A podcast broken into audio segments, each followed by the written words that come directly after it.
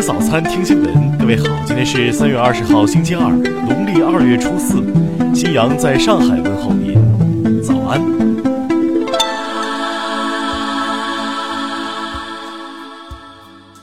首先来关注头条消息，在中国，女性超过三十岁还不结婚，就会被贴上剩女的标签。郭女士就是个标准的剩女。三十四岁，海归女艺术家，未婚。她在伦敦艺术大学的毕业设计是记录下相亲角家长们的真实反应。两年里，郭女士跑了十多次相亲公园，举着一张自认为条件还不错的相亲广告为自己征婚，但所有家长都认为郭女士如此高龄，情况十分麻烦。还有大爷把郭女士形容为房子，称房型还可以，就是年纪大了，所以这个房子是在郊区。郭女士称自己虽然有心理准备，但相亲角家长们的反应还是超出了她的预期。她表示，婚姻并不是女性在规定年纪内必须要完成的一件事，并非衡量幸福的唯一标准。听新闻早餐知天下大事。近日。最高人民法院与民政部签署信息共享备忘录，建立信息共享机制，案件当事人婚姻登记等信息被纳入查询范围。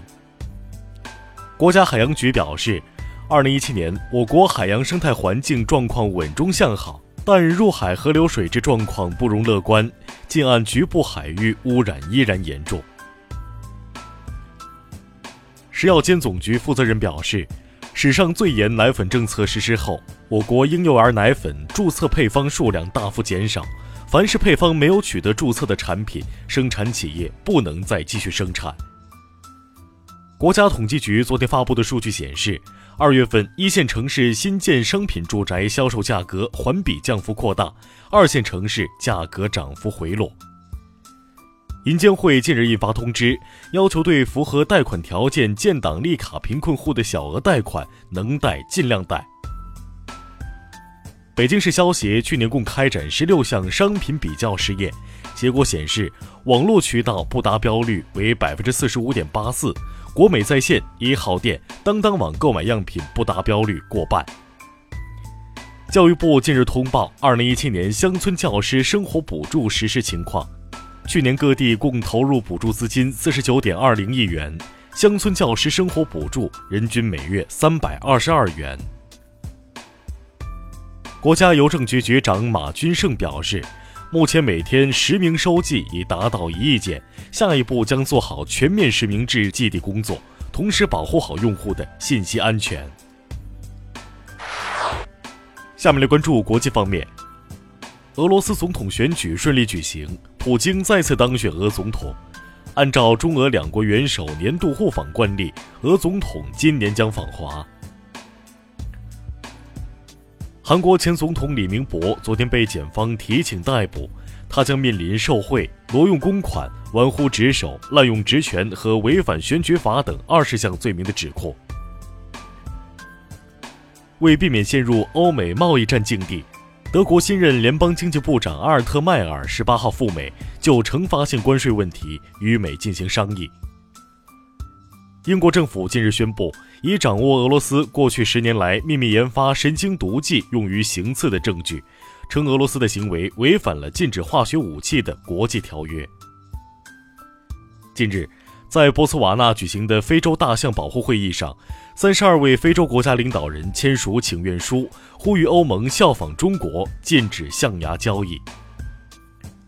美国斯坦福大学开发了一款能预测死期的 AI 系统，它通过大数据收集与系统自主学习机制，可预测病患具体的死亡时间。美国德克萨斯州奥斯汀市近日发生爆炸事件。这已是当地本月第四起爆炸案。警方表示，死伤者都是非裔美国人或拉美裔，或为种族歧视导致的仇恨犯罪。菲律宾马尼拉的一家赌场近日发生大火，造成约二十人受伤，五人死亡。下面来关注社会民生。国家发改委网站发出通知。其中规定，在动车组列车上吸烟，或者在其他列车的禁烟区域吸烟的，各铁路运输企业限制其购买车票，有效期为一百八十天。近日，上海徐汇区一个停放非机动车的停车场发生火灾，停放在内的大量共享单车被烧毁。消防部门初步判断，火灾为废弃电瓶车自燃引起。山东和山西两名女中学生田径运动员在高校体育特长生招生考试中被发现使用了违禁药物，他们可能面临取消考试资格、禁赛四年的处罚。昨天，成都海关在一名中国籍旅客行李内发现蚂蚁巢穴及活体蚂蚁。巢穴重量约四点四千克，肉眼可以看见许多金色蚂蚁在其中迅速爬行。